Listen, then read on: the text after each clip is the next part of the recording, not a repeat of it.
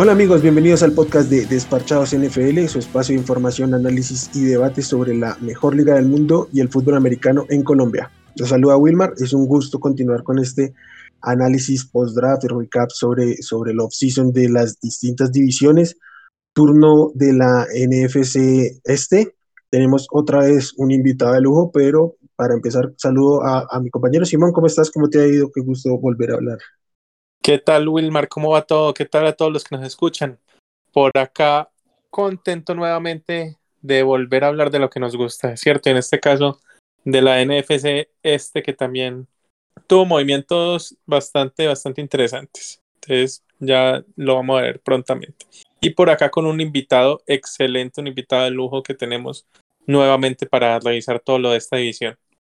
Así es, el día de hoy nos acompaña Miguel Ángeles Es, Mike, eh, eh, miembro del, del, staff del primero y diez, tiene su blog de formación escopeta que ya lleva un buen rato escribiendo ahí, fanático del, del Washington Football Team, si tiene un podcast que se llama Fútbol, a Fútbol Podcast. Eh, Mike, ¿estoy bien? Así es, correcto.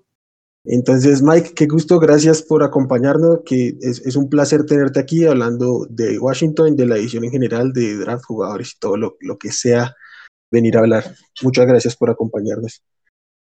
No, pues la verdad es que al contrario, gracias a ustedes por la invitación. Estoy, estoy muy contento de poder platicar de, de algo que pues en lo personal me gusta mucho, que es la NFL, y pues sobre todo llegar a, Colombia, que donde, bueno, me, da mucho gusto saber que hay afición para este deporte porque siempre va a ser divertido ver crecer la, la, la NFL en, en, toda América Latina. Sí, y mira que mmm, aprovecho para darte entrada en, en una mmm, tradición que tenemos acá.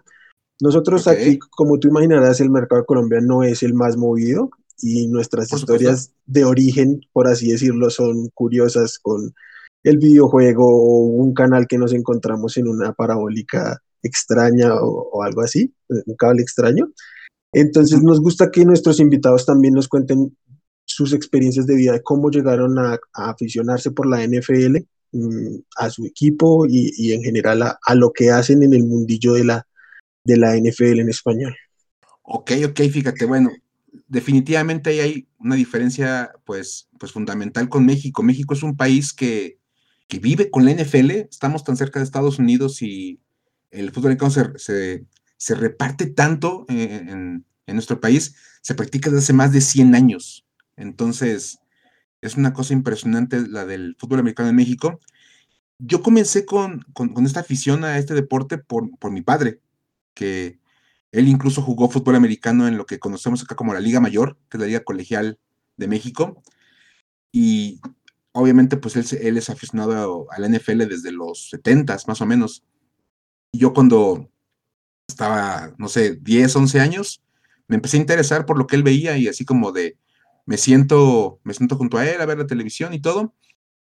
Y mi padre bien contento porque él, ya su hijo, el mayor, le estaba siguiendo los pasos para la afición al NFL. Y la parte divertida de esto es que él es aficionado a los Dallas Cowboys. Uy, también enemistados en casa. Entonces él así muy feliz de que yo ya me había hecho aficionado a, a, a la NFL y el primer año que yo, el primer Super Bowl que yo recuerdo fue el 25, aquel Super Bowl que le ganan los Giants a los Bills. Y al año siguiente que ya me, me, me interesé mucho más por seguir toda la temporada, fue el año en que Washington, los aquellos Redskins, llegan al Super Bowl y ganan su tercer título. Y resulta que, que bueno, pues yo a partir de ese, de ese año dije, no, pues yo, yo, yo, le voy a Washington, yo soy de los Redskins. Y pues resultó, yo me vine enterando al año siguiente que eran el gran rival de los Cowboys lo elegí sin saber y, y, me quedé, me quedé con ese equipo, la verdad siempre me, me pareció muy, muy lindo el, el logo, el, el, uniforme y pues la, ahí, ahí fue la, la, la, nacimiento como de la afición por, por la NFL. No, no fue un acto de rebeldía contra tu padre. Pues fue, fue como inconsciente, ¿eh? yo creo que fue un asunto sí. como medio extraño, pero bueno, afortunadamente no, no me corrieron de la casa ni, ni, me desheredaron ni nada por el estilo. Mi padre lo aceptó bien y de hecho, alguna, otra historia chistosa es que alguna vez se le tocó ir a, a, Dallas por un viaje de negocios. En el aeropuerto vio la tienda de los Dallas Cowboys y se mete a comprar algo y compró un casco, un casco réplica chiquito de los Washington Redskins. y salió eh, obviamente con miradas que lo juzgaban horriblemente porque había entrado a la tienda de los Cowboys a comprar algo de los Redskins y tuvo que explicarles que su hijo era el rebelde que le iba al equipo contrario. Entonces, así como esas cosas. Y bueno, para platicar brevemente de cómo me empecé con esto de, hablar de NFL, pues yo creo que como todos, ustedes deben, deben entenderlo igual, todos tenemos, cuando nos hacemos fans de, ese deporte, la necesidad de platicarlo con alguien más. Independientemente de cualquier cosa, quieres platicarlo, así como de qué viste, cómo lo viste, qué viviste.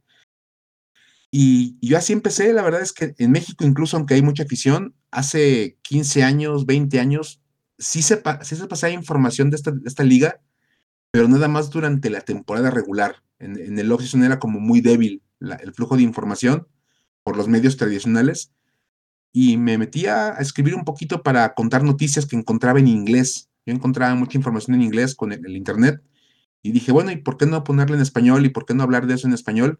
Y así empecé, así empecé hace 13 años, ya un poquito más, escribiendo en un pequeño blog que se llama precisamente Formación Escopeta. Y pues desde ahí empezamos, mira, y aquí seguimos todavía molestando y dándonos ahora con estas nuevas cosas como el, los podcasts y los videos y asuntos que en aquellas épocas eran todavía un poquito más impensables. Sí, sí, sí. El, flujo de comunicación era muy distinto. Sí, totalmente. Vale, Mike. Gracias por la historia. Siempre es, siempre es bueno conocer la gente, eh, cómo se interesa por toda esta pasión que compartimos. Y bueno, entremos en, en materia. Mm, como decíamos, venimos a hablar de los equipos de la, de la NFC este. Y pues empezamos con, tu, con, tus, con tu Washington Football Team, Mike. En, en primera ronda se, llevaron al linebacker de Kentucky, Jamin Davis. En segunda ronda al, al, tackle de, de, Texas, Samuel Cosme. Y en tercera ronda al cornerback Benjamin St. de Minnesota. Y tenían esta, mm, esta selección del cambio de Trent, de Williams que habían hecho y se llevan al wide receiver Diami Brown de, de North Carolina. ¿Cómo sentiste, qué piensas del, del draft que hicieron, que hizo Washington en, esta oportunidad? Mira, no, es porque sea, no es porque sea el Washington Football Team, pero estoy fascinado con el, proceso de selección de, este año, porque al hablar de, este, de este equipo, tengo un podcast acerca del Washington Football Team ya desde hace una temporada, junto al estimadísimo Íñigo Maisterrena. Y ellos, y los dos platicábamos acerca del previo del draft, que había dos posiciones que eran como las más importantes a atender, el linebacker y el tackle. Eran dos jugadores que de verdad necesitaba Washington mejorar y literal el libro de texto del equipo lo tomó tal cual, linebacker y, tackle. De repente era un poquito como la duda que iban a agarrar primero. Yo la verdad llegué a pensar que se iban a ir por algún tackle que les cayera en el puesto 19. De hecho, como se fue dando el draft, juraba que iba a ser Christian Darriso, porque les estaba cayendo literalmente en las manos y cuando les cayó lo dejaron pasar.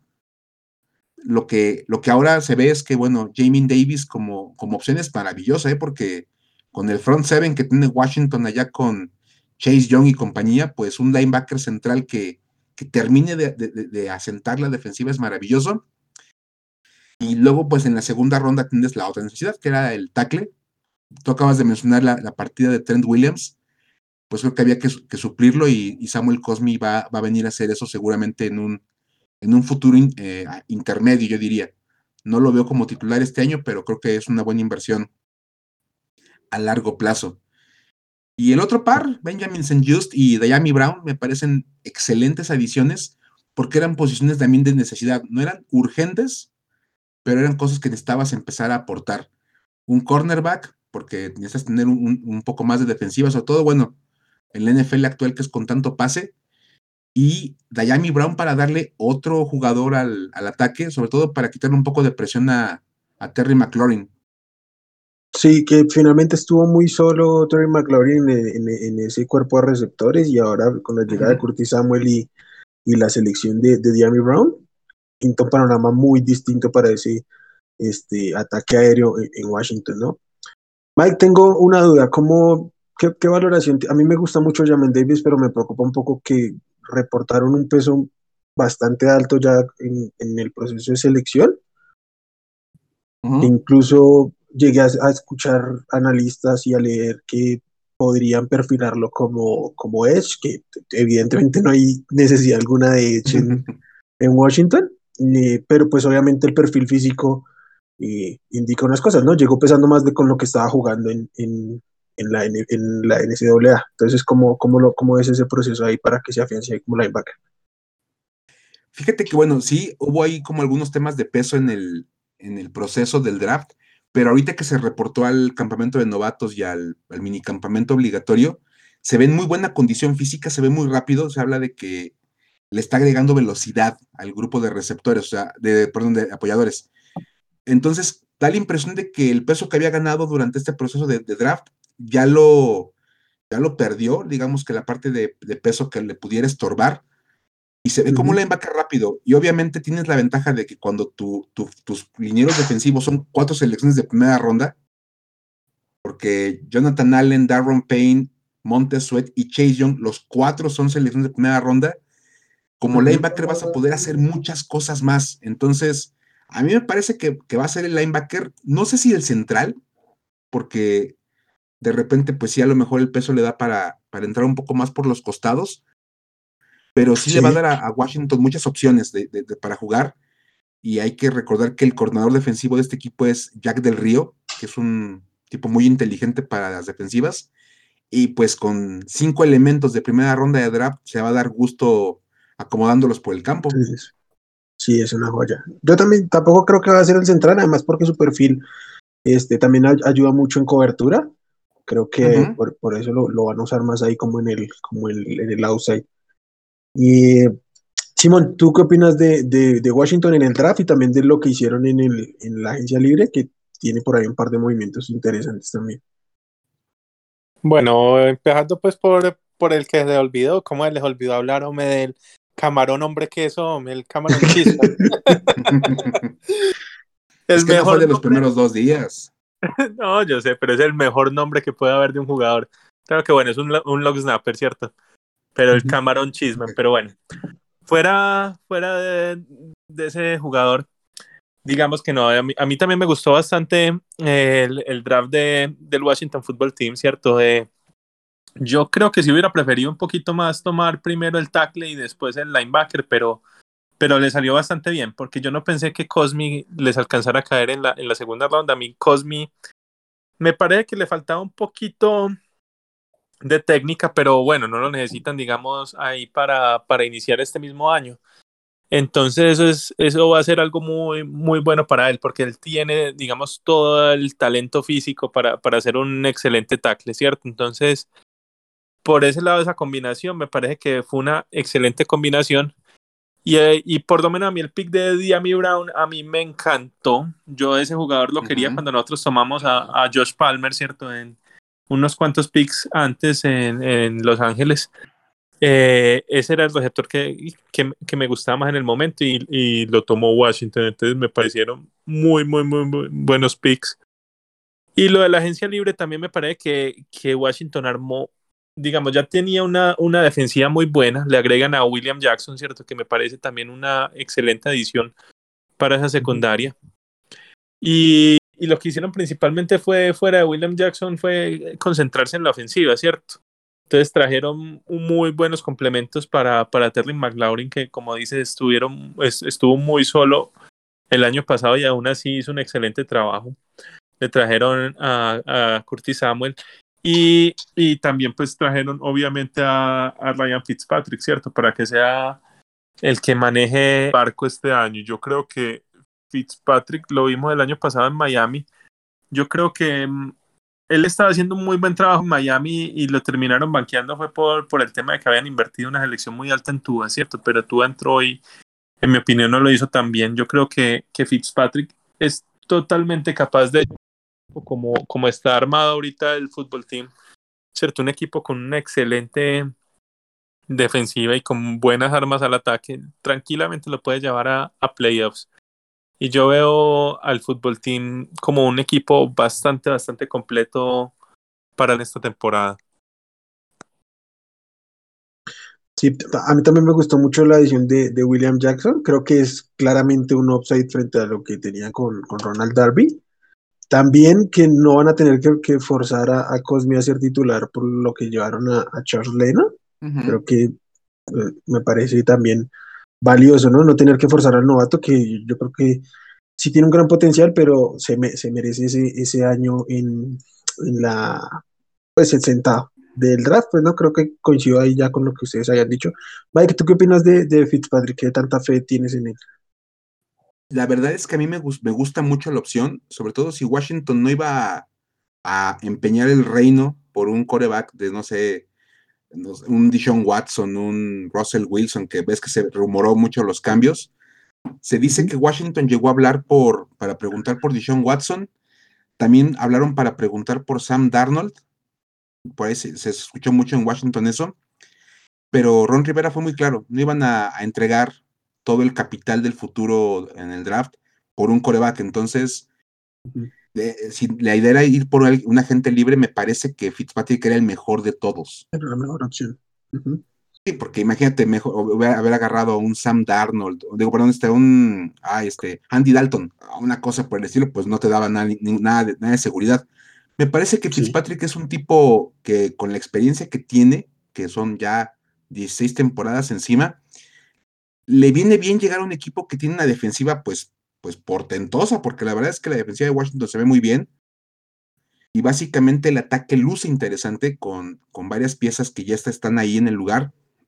El ahora jugador de segundo año Antonio Gibson como corredor, JD McKissick, que es el corredor de terceras oportunidades y de juego por pase.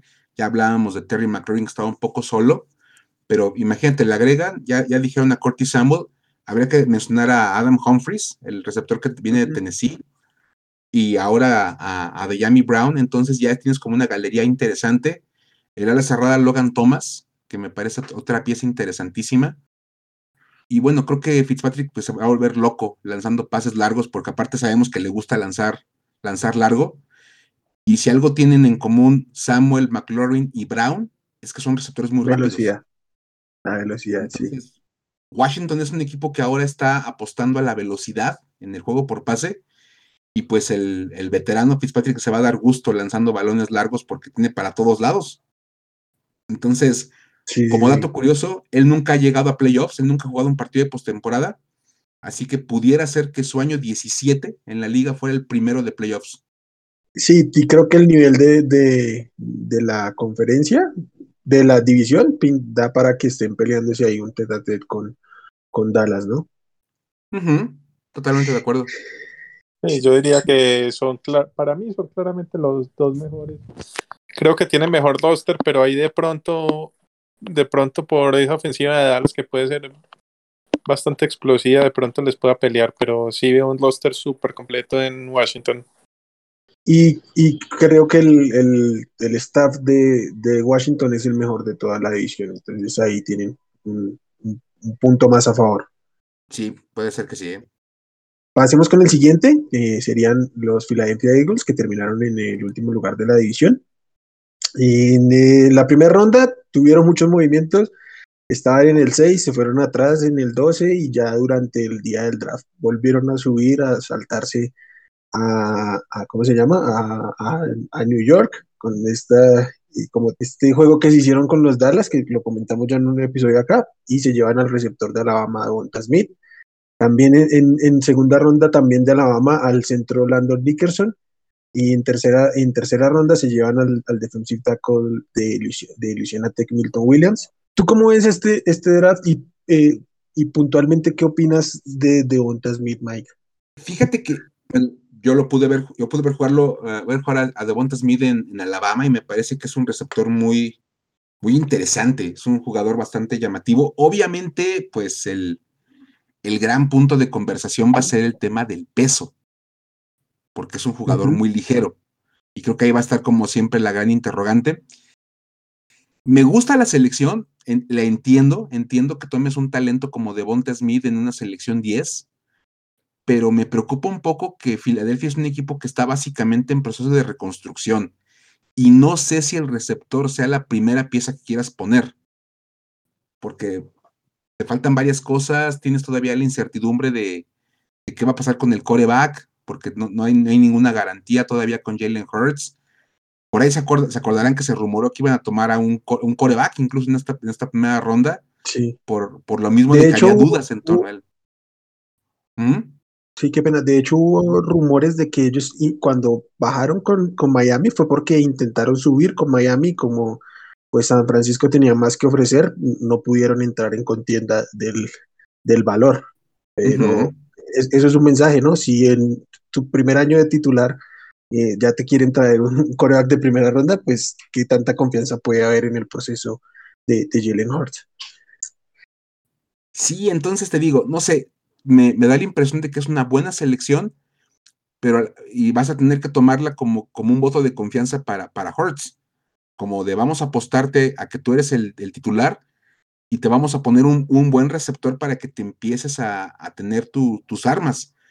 Pero otra vez, no hay, no hay garantías de nada en Filadelfia, es un nuevo coach que de entrada, pues Nick Sirianni ni siquiera eligió a, a Jalen Hurts, es una herencia y es una, tradición del NFL es que el, coach llega y elige a su coreback. Entonces, quién sabe qué tanto vaya a aguantar a, a Hurt, no sé si un año, tal vez, a lo mejor máximo, dos.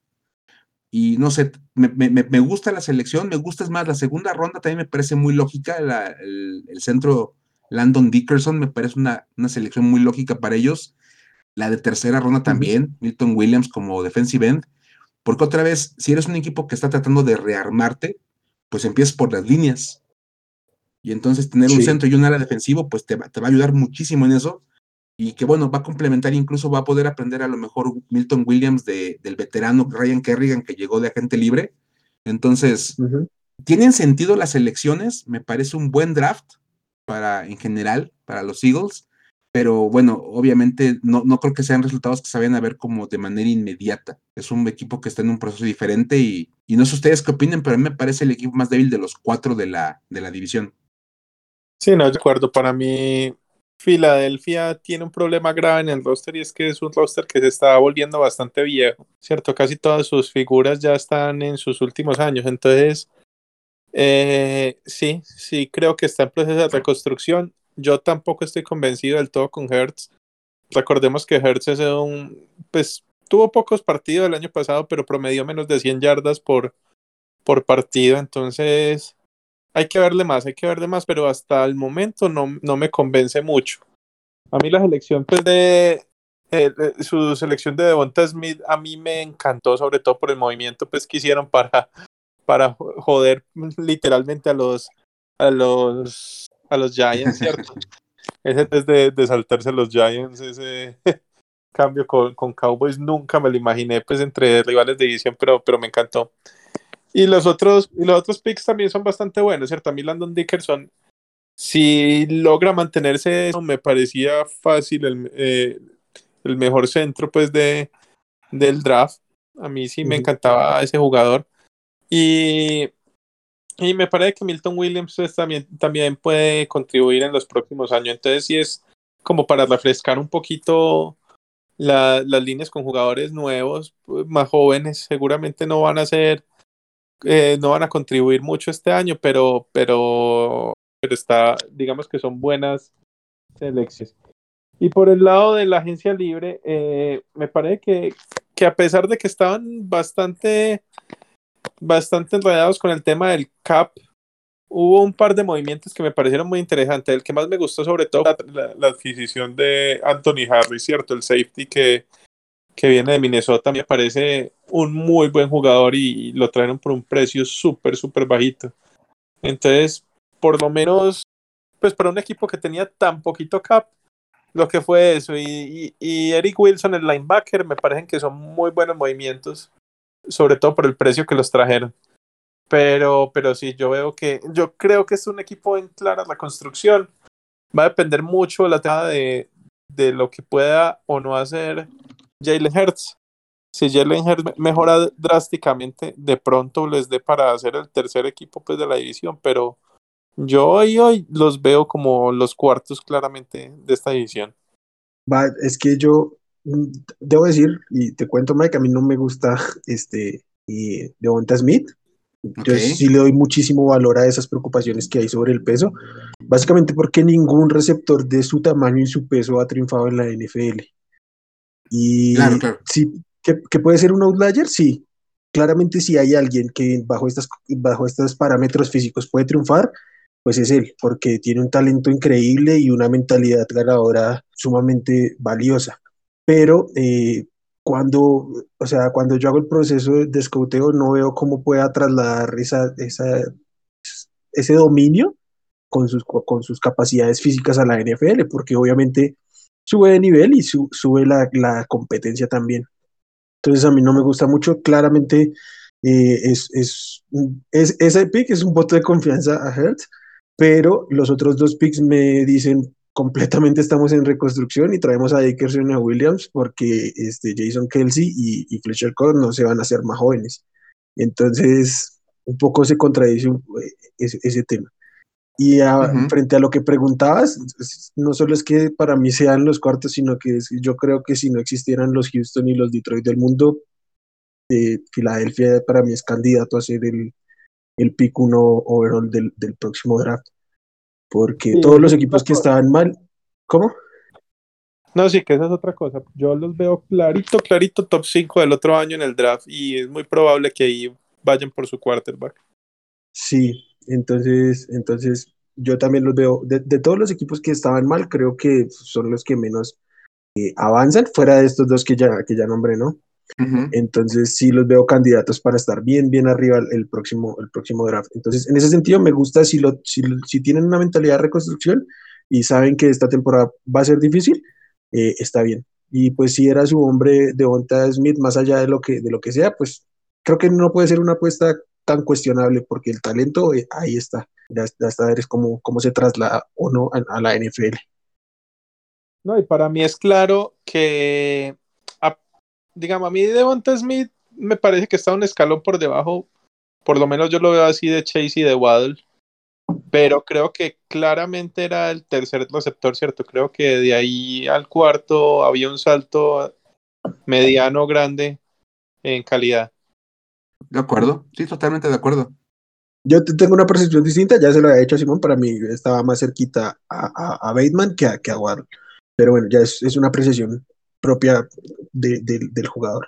Pasemos al siguiente, que serían los, los Cowboys. Okay. Los Cowboys estuvieron inmiscuidos en este mismo trade del que hemos estado hablando. Micah Parsons en el pick 12 se va para, para, para Dallas, el linebacker de Penn State. En segunda ronda al, al quarterback Kelvin Joseph de Kentucky. Y en tercera ronda tuvieron tres elecciones, el, el defensive tackle Osa Odinhus, Odinhusijo, no sé cómo se pronuncia, y el, el defensive en Chauncey Colson y el cornerback eh, Nason Wright de Oregon State. Y eh, Mike, ¿tú qué opinas de, de este draft de los, de los Cowboys? ¿Qué opinas de Micah Parsons? Había como muchas personas que lo tenían como el mejor defensivo de la clase, pero ¿cómo lo ves tú? Mira, yo no, yo no lo tengo como el mejor defensivo de la clase, porque bueno, creo que el grupo de corners que había como para la parte inicial se me hacían un poquito todavía de más valor. Ahí creo que había como un poquito más de talento. Me gusta mucho la idea de un, de un linebacker como, como Micah Parsons. Creo que es un jugador que te puede aportar mucho. Y bueno, creo que ahorita que leías los, los, nombres de los jugadores seleccionados en esta primeras tres rondas, que fueron cinco, el la temática en Dallas es clara, ¿no? Pues mejorar la defensiva, que fue un desastre el año pasado. Las cinco selecciones fueron todas encaminadas a mejorar esa unidad y literalmente en todas las posiciones, tackle defensivo, ala defensivo, linebacker, cornerback. Nomás les faltó el safety para acabar de completar todas las posiciones ahí en, en esta primera, en estas primeras tres rondas. Me encanta Parsons, me encanta Parsons como, como selección de primera ronda, creo que es un buen valor por la posición donde lo toman pero no, no, me, no me acaban de gustar todo lo demás. No, te gusta nada más. Estoy exactamente igual. pero todo lo demás no lo entiendo y creo que ahí hubo un problema con Dallas que de repente como que querían al corner, se supone que el cornerback era como la posición más urgente y entonces dices, bueno, entiendo que es eso y entonces ¿por qué no tomar a, a un cornerback primero cuando había muchísimo talento ahí? Y es más, Después de, Parsons, no, se menciona que, bueno, en la cuarta ronda toman a Jabril Cox, un linebacker que también es un buen, un buen linebacker. Entonces, de repente, no sé hasta qué punto repetiste el talento en la posición. Sé que hace falta, pero no sé, te digo, es, chistoso porque me, encanta Parsons, pero no me gusta todo lo demás al 100. No me convencen. Sí, justamente el pick de Cox es su segundo mejor pick. De, me gustó más el pick de Cox que el pick de segunda, tercera, pues que los que tuvieron en tercera y el que tuvieron en segunda, ¿cierto? Me parece mejor jugador Cox. Y me parece súper redundante. Me, me, dice, para mí esos dos picks de linebackers me dice algo sobre todo sobre Banderej, ¿cierto? sí, por supuesto. Me parece que no le creen mucho a la salud de, ese jugador porque, porque ahí claramente no van a poder retener a, esos tres jugadores, pues a, a y a Smith, ¿cierto? Alguno de ellos me imagino que va a tener que salir por temas de salarios. A mí también me gusta, bueno, me gusta Micah Parsons como jugador. No creo que haya sido su mejor selección, justamente por lo que dice Mike, su, su necesidad de cornerback este, era, era clara, era evidente y ellos lo sabían y por eso terminan haciendo un par, pero un gran par de riffs eh, a la hora de tomarlos. Kelvin Joseph se va como el, como el cornerback 7 de la clase. Creo que está un poco en valor, séptimo, octavo, a lo mucho, me parece bien, pero no el jugador número 44 de la clase. Pero te rompo un segundito. Una, una anécdota les cuento.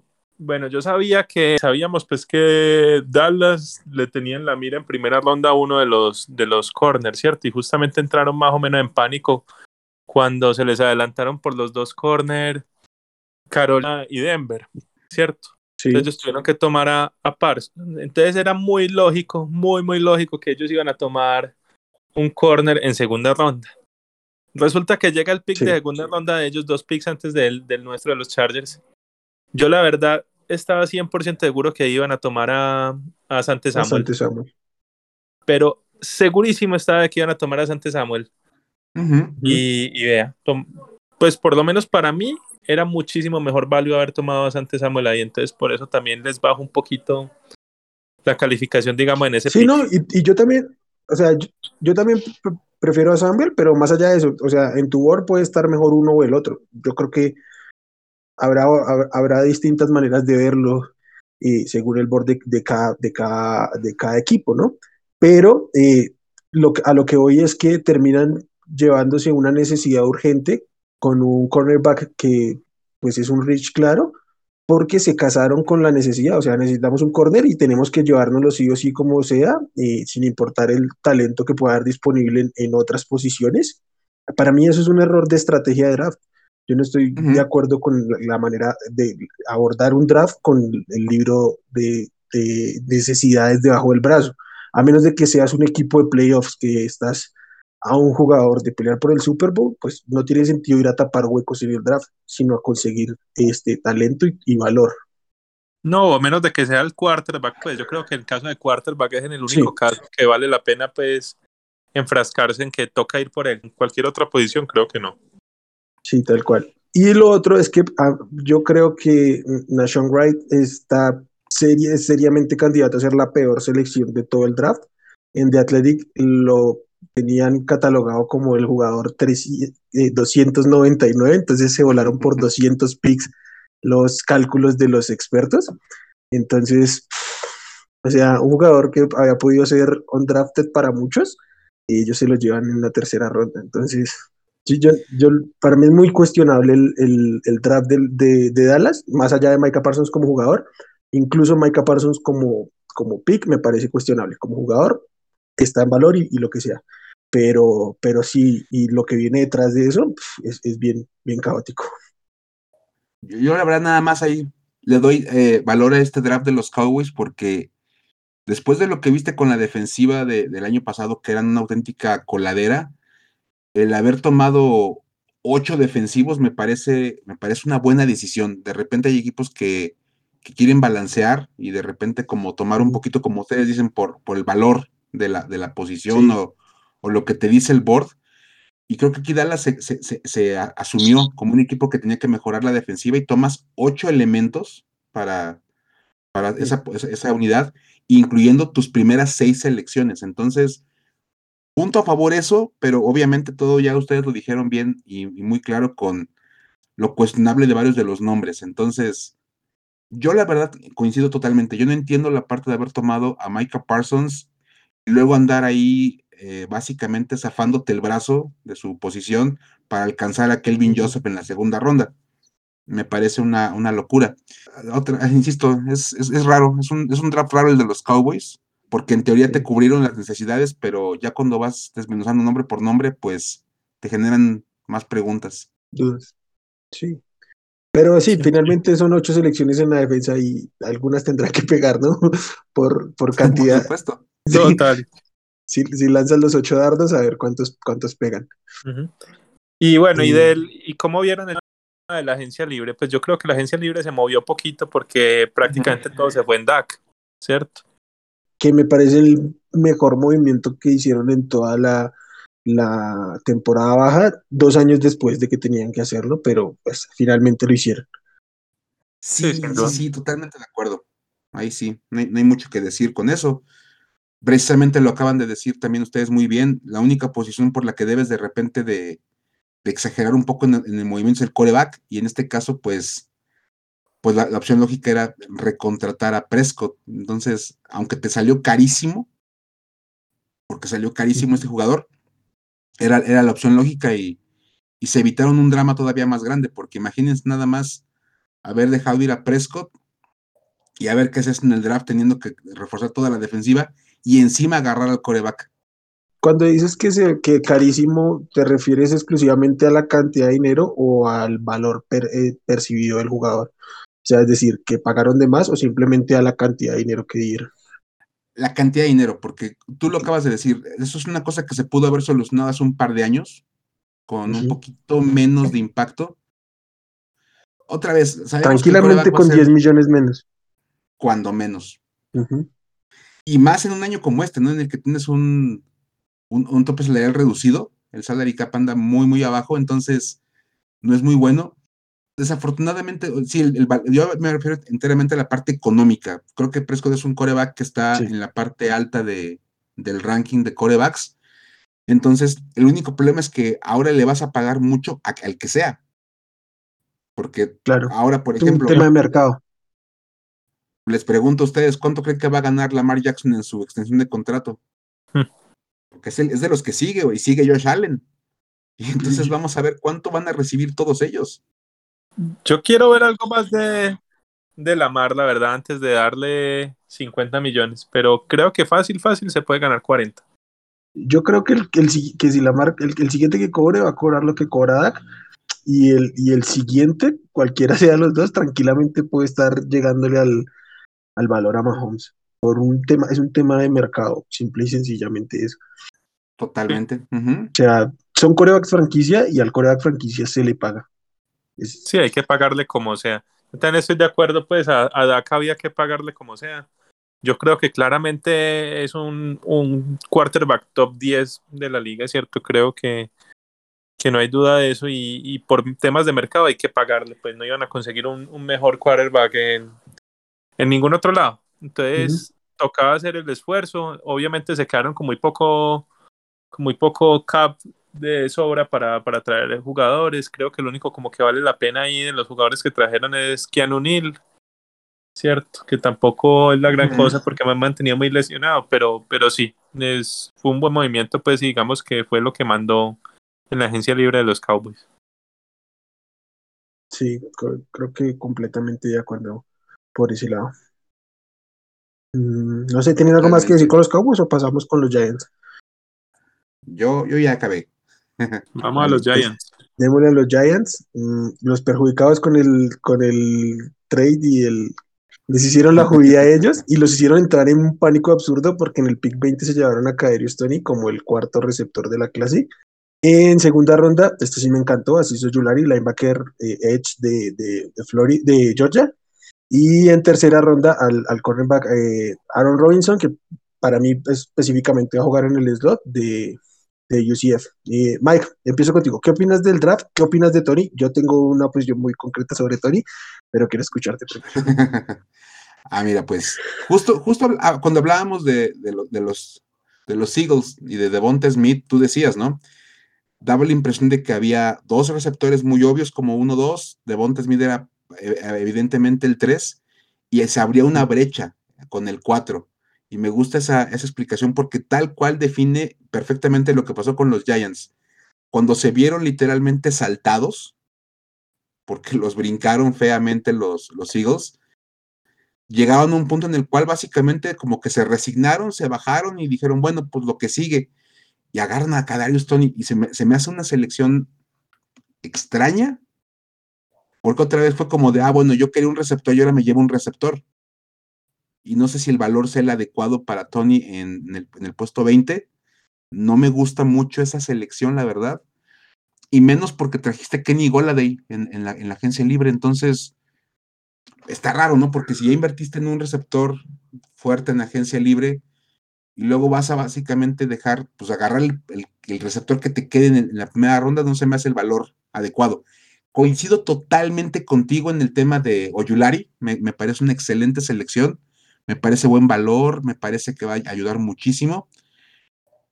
Pero bueno, lo más interesante es que incluso después de esos tres jugadores, solo tuvieron tres más. Entonces, aparte de que es una, es una generación chiquita, son pocos jugadores, te quedan dudas de hasta qué punto vas a tener eh, producción.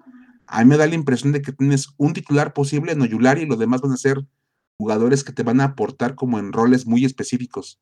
Y no sé qué tan bueno sea eso. Sí, mira que el tema de, de Tony, de, de Tony, a mí me, me recuerdo, yo no sé si tienen presente el draft del 2019 cuando, cuando este, Filadelfia salta al, a, hace un trade con Baltimore y se lleva a Andre Dillard, el, el left tackle de, de, Washington, de Washington State, y Houston entra en pánico y se lleva a Titus Howard. O sea, sí, yo pensaba exactamente lo, lo mismo cuando, cuando vi lo de, lo de Tony, o sea, yo digo, te quitaron tu jugador, no vas por el siguiente de la posición que tengas, vas por el siguiente que tengas en el board.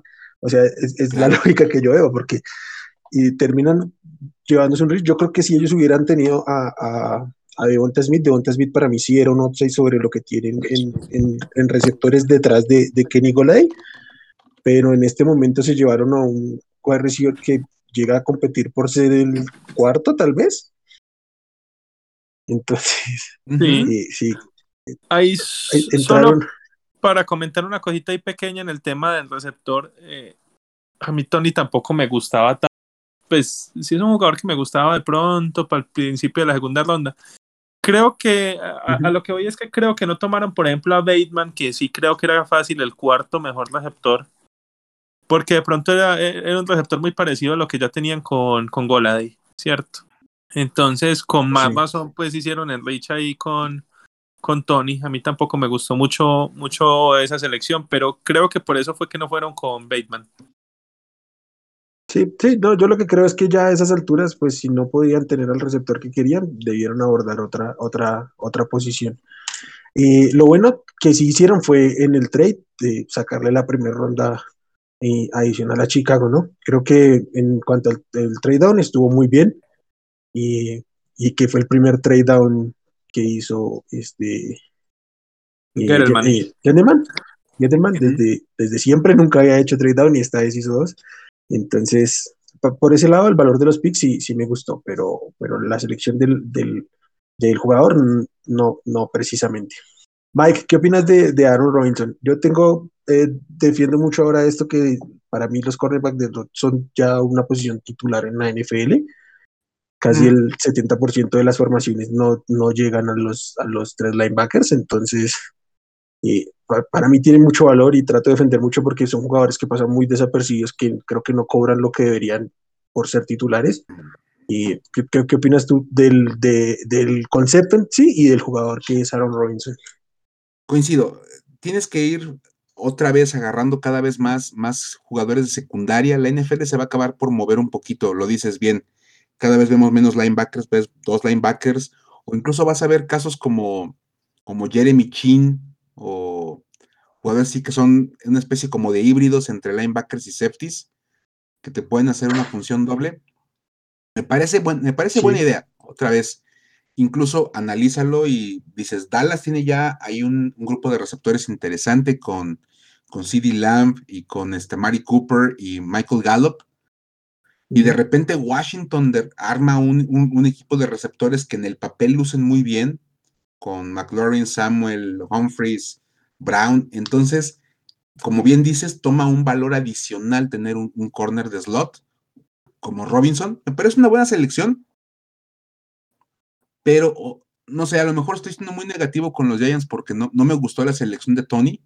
Y entonces, pensando nada más, si, si, Filadelfia te brincó para tomar a Devonta Smith, y me parece una, una, lógica muy buena la de ustedes, de decir, bueno, pues síguete con tu board o con lo mejor que te va a quedar libre. Si te brincan los, los Eagles, pues ¿por qué no a lo mejor te hubieras tomado a Micah Parsons? Para reforzar tu defensiva. Claro. Entonces, hasta, como castigas a los Cowboys. O hacer el trade down. A mí el trade down también, como dice Will, eh, Wilman, a mí ya en el pick en el pick 20 tomar mejor que haya ahí ellos necesitan también pass rusher tomen a, a Pay me parece una excelente idea por supuesto o a, o a Caleb Farley imagínate si, si, si Caleb Farley es lo que pinta que para, para mí era el mejor defensivo de la clase que cae por por su tema de su lesión, y, pero imagínate emparentar a, Farley con con este con, con, con James Reverie, una, locura de, secundaria. Si de por sí en este momento tienen una gran secundaria, y si iban a apuntar a, a, defensiva secundaria más, más atrás, pues habían podido llevarse un gran valor en ese, en ese pick. Sí, yo como veo la cosa con el draft de, de los gigantes y, y, de pronto eso me ayuda como a estar más, más tranquilo, digamos, con el resultado. Primero que sacaron, sacaron una primera ronda futura pues en el cambio con, con Chicago. Y si yo lo veo de esta manera, la verdad quedo mucho más tranquilo con el draft, en que sacaron una primera ronda del año, del año entrante y que si hubieran tomado en primera ronda a Ciso y en segunda a Tony, me parece que hubiera sido sería, un, gran draft. Exacto, sería un draft mucho mejor. Exacto. Entonces, y cambiando esas dos rondas, se ve un poco mejor, un poco mejor. Otro, otro pick que me gustó bastante, que, que yo sé que no fue de día 2, fue el de Ellison Smith. A mí ese jugador me gustaba bastante, bastante. Justo lo escogieron también antes de los Chargers, pero, pero sí, ese, ese jugador también era de los que yo tenía bastante en la mira. Entonces, no, el, draft, si lo veo de esa manera, la verdad no, no me molestó. Me, me parece un draft bastante bueno. ¿Y cómo vieron el tema de, de, de, la agencia libre? Encabezada sobre todo por el tema de Kenny Golady. Me gusta, me gusta lo que hace Giants. Creo que, creo que es, es mejor agencia libre que draft en Nueva York. y ustedes me dirán su opinión, pero creo que la edición de Goladay, sobre todo para el tema de, de definir qué va a ser Daniel Jones a futuro, es una excelente idea ponerle otra pieza, sobre todo confiando en que ya el regreso de Saquon Barkley es, es inminente. Creo que una cosa que han hecho los Giants bien es poner todas las piezas para eliminar los pretextos con Daniel Jones. Y eso me parece muy, muy importante. Y creo que, creo que en general me, gustó, me gustó un poquito más lo que hizo en, eh, este equipo en, en agencia libre que en draft. No sé cómo lo ven ustedes. Sí, yo pienso lo mismo. Creo que ya finalmente si en algún momento vuelven a estar juntos las armas ofensivas completas, cero excusas para Daniel Jones. O sea, llevamos tres años en las mismas, eh, o sea, en, lesiones y nunca pueden estar. Eh, a mí lo de, lo de Adoree Jackson me, me gustó mucho. ahora los y, y, ahora los Giants tienen en su posición de tight end el atleticismo de Evan Engram con las manos seguras de Kyle Rudolph. El problema es que lo tienen en dos jugadores distintos, pero a ver si, entre los dos sacan uno. Y no sé, yo creo que básicamente es el año para, para que pruebe este Daniel Jones. Tal vez su última oportunidad de decir, sí, soy el futuro de la franquicia, sí me merezco tener las, las llaves de este carro. Mm, no sé, yo no les tengo tanta fe, creo que están un escalón por debajo de, de, Dallas y de Washington, pero pues sí, creo que al menos la defensiva rindió bastante bien en 2020, creo que se, se va a mantener. y a ver si, si Daniel Jones puede dar ese, ese paso adelante que seguramente esperan en, en New York. Sí, este es otro equipo que va a depender demasiado del progreso de, de Daniel Jones, como dicen. Yo sí creo que este es prácticamente su última chance, ¿cierto? Yo creo, dudo mucho que, que si tiene otra vez un mal año o que si sigue teniendo los problemas de, de los turnovers, ¿cierto? De, de, regalos de balón tanto con fumbles como con intercepciones. Eh, creo que sin duda ya van a empezar a mirar en un reemplazo, ¿cierto? Van a, van a estar enfocados en reemplazarlo, así que le dieron todo, todo, todo para que pueda mejorar eso.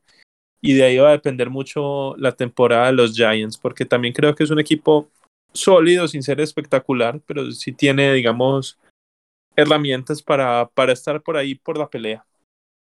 Yo creo que lo, lo, que le faltó tal vez fue invertirle un poquito a la, a la, línea ofensiva, pero creo que ya estaban un poco cansados de fallar en la línea, la línea ofensiva. Sí, a mí también este, me preocupa. Ni Andrew un Thomas. Además de la línea ofensiva, me preocupa un poquito eh, que salió Dalvin Tomlinson y no veo como un reemplazo claro para él. Sí. Uh -huh. Sí, sí, sí, es cierto.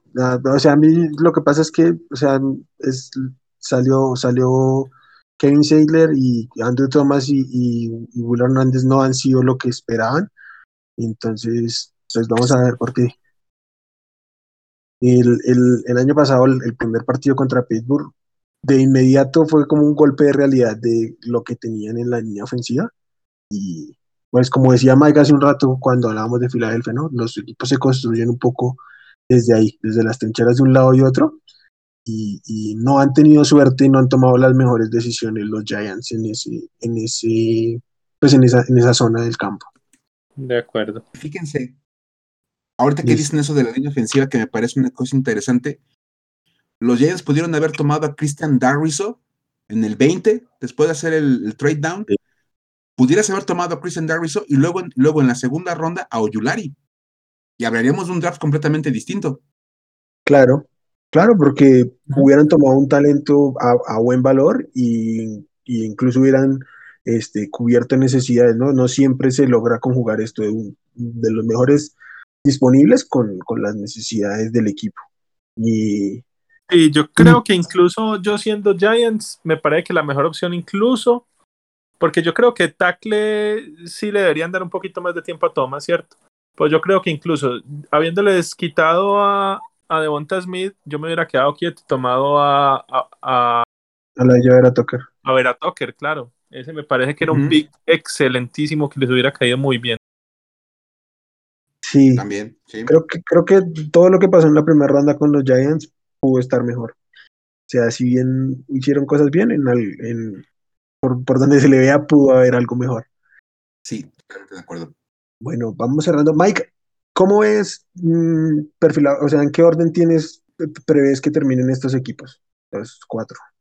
Ay, Dios, fíjate, me, me parece, me parece, yo la verdad, por, por la experiencia que tengo viendo esta división, yo veo una, yo veo una carrera pareja de 13, ¿eh? yo, yo, yo, no, yo no descuento tanto a los. Giants, me gusta mucho el talento que tienen en la ofensiva. La defensiva el año pasado jugó bien de los Giants, pero bueno, había muchos problemas ahí en el ataque creo que al final de cuentas lo que va a definir la, la, la temporada de, de, New York va a ser Daniel, Daniel, Jones. Van a vivir y morir por lo que él haga. Quiero creer sí. que el tener al, tienen al mejor coach en Washington y tienen a, a, la, a, la, mejor defensiva en Washington, entonces eso les da un pasito adelante en, en, mi, en mi, mi, visión.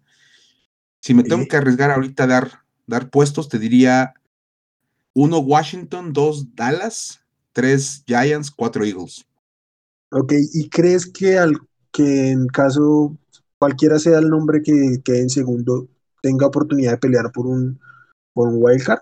¿O de plano como la temporada pasada, este, el, el campeón, el campeón divisional y, y, de milagro?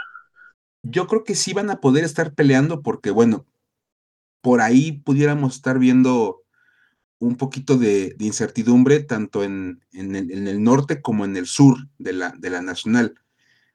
Hay que ver la novela de Green Bay, porque si, si Green Bay se, se, deshace de Aaron Rodgers, ese equipo cambia radicalmente su, su perspectiva del año. Y claro. ahí se, como que se queda como de literalmente el que gane va a ser el que pase y los demás se van a quedar fuera. Uh -huh.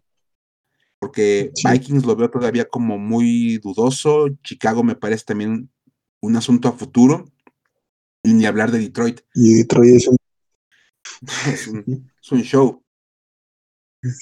bueno, este, del otro lado están la división del, sur, donde únicamente veo bien sólidos a los, a los Buccaneers. Los Saints me parece que pues sin Drew van a sufrir un rato, no los veo otra vez siendo contendientes. Y Carolina es un proceso todavía un poquito largo. Me parece que Carolina está por debajo, por ejemplo, o al nivel de Dallas y Giants, en el mejor de los casos. Que, digamos, aquí decíamos que Carolina va, sí va a dar un paso adelante, pero aún le falta camino.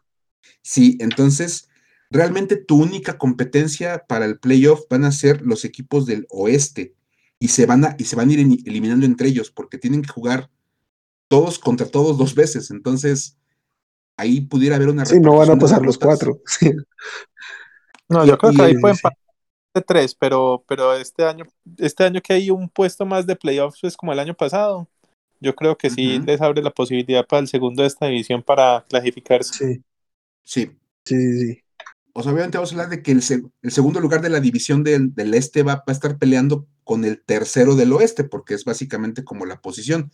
Pero sí tienen que tener posibilidades mínimo dos equipos de, del este. Sí, sí, sí. Capaz y en una de esas se, meten este, los, los dos y, a ver cómo, cómo terminan las, las localidades y eso. ¿Tú cómo los ves ubicados, Simón? ¿En el mismo orden o, o Sí, yo los tengo ubicados en el mismo orden y estoy de acuerdo que claramente los tres primeros están mucho más cerca entre ellos y, hay un bache luego o una diferencia marcada con respecto a los Eagles. Creo que va a estar muy pareja. Yo creo que no va a haber más de dos, de dos partidos entre el primero y el tercero de esta división. Sí, no, yo tampoco creo. Sí veo un poquito abajo los Giants, o sea, los otros dos los veo muy, muy parejos, pero, o sea, veo más cerca a New York de, de los otros dos que de, Filadelfia. Yo también creo que, que, Washington es el favorito, o sea, o es mi favorito al menos, por los mismos motivos que decía Mike, el coaching, la defensiva, además un segundo año de, de Chase Young que me, me, fascina, y entonces sí creo que, que por ahí va. Sí, yo creo que Fitzpatrick este año les va a dar mucho más que fue lo que les faltó el año pasado. Entonces yo también les tengo buenas esperanzas a Washington, a pesar de que van a empezar perdiendo este año. se, enfrentan en primera semana, ¿sí? Sí, sí, va en primera semana contra Chargers. ¿En dónde es el, en dónde es el juego? En Washington. En Washington tal vez no van a empezar perdiendo. tal vez, tal vez, tal vez línea ofensiva, por muy renovada que sea línea ofensiva nueva contra esa, contra esa Sí, ese es un buen desafío.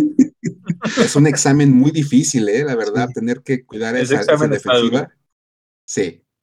Ah, Oye, Mike, ¿qué, qué, opinas de ah. las ¿qué opinas de las declaraciones de, de este Montesuit sobre las vacunas? Mira, creo que Montesued está dando básicamente la, postura de muchos jugadores. Porque antes de él estuvo incluso Cole Beasley de los Bills, que también dijo que él no se iba a vacunar y que no están obligados a hacerlo. Y es más, eh, creo, que está, creo que en todo el mundo estamos viendo esa, esa cuestión. Hay, hay gente que está tomando la, decisión consciente de no vacunarse y pues a fin de cuentas no puedes obligar a nadie a hacer una cosa así porque es meterte con, su cuerpo. El, razonamiento de, de, Suez es el que me parece un poco débil. Creo que la, decisión es válida, el razonamiento es, flojo, porque él dice, es que no me voy a vacunar porque no me ha dado. Sí. Entonces no voy a usar, no voy a usar hombreras porque no me he lesionado. No, no, no, voy a poner casco hasta que no me rompan la cabeza. No me voy a poner un casco hasta que me, hasta que me conmocionen. Entonces, creo que es como el mismo sí, Que alguien le explique, por favor. que alguien le explique, por favor, cómo funciona una vacuna. sí. no es, el medicamento para evitarlo. Para curarlo, es para prevenir. ¿Mm? Sí, incluso, incluso, este, yo también se lo, algo había leído sobre Josh Allen que en algún momento llegó a hacer una declaración de similar, si bien no tan radical, sí similar.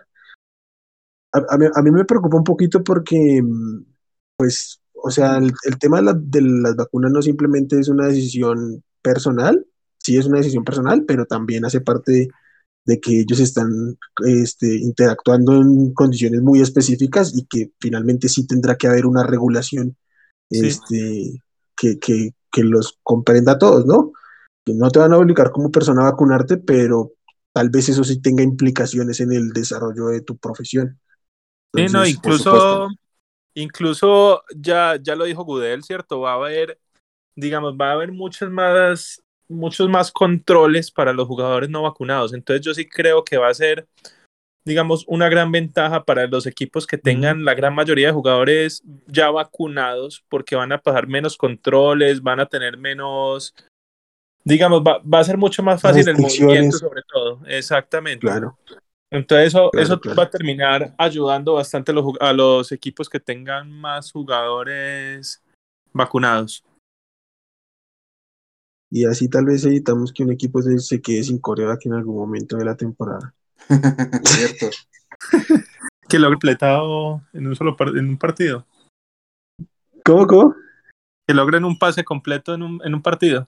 Sí, pero para dos yardas.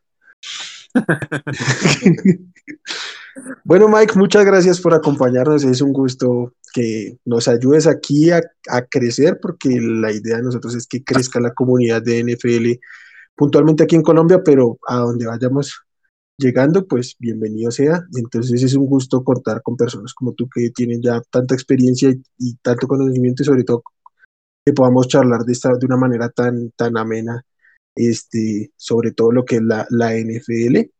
Eh, muchas gracias y pues por ahí sí nos, nos regalas tus redes y donde podemos encontrar tus, tus proyectos, tus aportes y, todo lo que, lo que haces.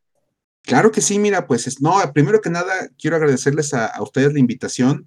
Me, me, divertí mucho platicando de, esta división y, pues como bien dices, básicamente de, una manera muy tranquila, muy relajada, que, siempre es la mejor manera de platicar de este tipo de cosas, sin, sin, tanta, sin tanta seriedad, porque pues no es, no es lo mejor. Es, es más divertido cuando platicas con, con, amigos. Entonces, de verdad, así, lo, así me sentí. Y eso, eso siempre se agradece. Y pues mira, de, proyectos, pues te puedo decir ahí, me pueden encontrar en, Twitter como F-escopeta. Es como el usuario. No me dejan ponerlo todo completo porque parece que había como un asunto de longitud del nombre. Entonces hubo que improvisar. Y en todo lo demás, que son Facebook, Instagram y YouTube, me encuentran como Formación Escopeta, así todo corridito. Entonces, youtube.com, diagonal, Formación Escopeta instagram.com diagonal formación escopeta. Ahí andamos. Básicamente, este, pues la invitación es para que visiten las redes. Ahí estoy compartiendo la, información que pongo en el blog, que es como la base de todo este proyecto. Y el canal de, YouTube, pues ojalá se puedan dar una vuelta para, para ver lo que ando haciendo ahora en, la versión en video para algunos programas. Ahí está también hospedado en ese canal de YouTube el, podcast del Washington Football Team Ahorita que hablamos de la división este, pues si hay aficionados de este equipo que estén escuchando este programa, invitados a que nos acompañen en vivo los miércoles, 7 de la noche, hora de, Centro de México, junto con, con el gran Íñigo Maisterrena, que es parte de otro superproyecto de fútbol americano que es Spanish Bowl. Entonces, pues ahí andamos los dos platicando de, de este equipo, de este equipo sin nombre, pero con, con muy buena defensiva. Y, y pues aparte de, aparte de eso, también colaboro con, con Primero y Diez, a este sitio también tan importante de, fútbol americano. Escribo de repente algunas cosas, ahorita no mucho porque no hay mucho de qué escribir, pero me pueden ver también en el canal de YouTube de ellos, en el youtube.com diagonal primero y diez, los martes, 8 de la noche, igual hora del centro de México, en un programa que es, a, mí me encanta hacer, es divertidísimo, se llama Es una joya, es una joya de programa. De verdad es que te puedo decir que, me divierto muchísimo haciendo este programa junto a, al tremendo Luis Obregón, que es todo un, un máster en estos temas de, hacer programas para YouTube. Y creo que ha sido una buena dinámica la que hemos armado Luis y yo. Y pues básicamente ahí lo que les vamos a platicar es todo lo que pasa alrededor del campo de juego. Nunca vamos a hablar como de los partidos tal cual, sino como de la historia detrás de una cosa, detrás de la otra, jugadores con alguna característica en particular. Hemos hablado desde jugadores que no han ganado un, Super Bowl hasta jugadores que, lucharon en la, WWE y cosas por el estilo. Entonces, Si quieren tener como para platicar en las, en las fiestas con los amigos, échenle una vuelta a, historias para decir wow y van a ver todo lo que les, vamos contando. Perfecto. Oye, ya que tocaste el tema, ¿cómo, cómo va el tema del, nombre del equipo? Mira, el nombre del equipo parece ser todo lo que apunta Jason Wright, que es el presidente del, Washington Football Team y el encargado de la búsqueda del nombre. Este año el equipo se va a quedar como tal, como Washington Football Team, va, a ser su segundo año así. Y al parecer, hasta ahora el plan es que terminando la temporada 2021, en el offseason del 2022, el equipo anuncie cuál va a ser ya su nombre definitivo para, para el futuro. Por ahí, platicando con gente de, la zona, gente que le sabe un poquito más que uno, a estos, estas conversaciones, hemos escuchado muy fuerte dos nombres, como dos posibilidades muy grandes. Una es Red Wolves, que es como un nombre que al parecer ha ganado mucho, mucho ímpetu con, con la afición y con el tema de la mercadotecnia. Dicen, da la impresión de que se va a vender cualquier cosa que diga Red Wolves. Y el otro que, me parece una cosa interesante es Warriors, que aunque tienen ahí el tema del NBA como con Golden State, el equipo de Washington ha, hablado mucho de, rendir el homenaje a, las Fuerzas Armadas de los Estados Unidos. Sí. Y dicen, y entonces Warrior se puede hacer referencia a ese tipo de guerreros los guerreros militares. Y también tendría un sentido interesante porque hay que recordar que Ron Rivera es un sobreviviente del cáncer. El año pasado venció al cáncer. Hay que recordar el caso de Alex Smith, con todo lo que recuperó de la pierna.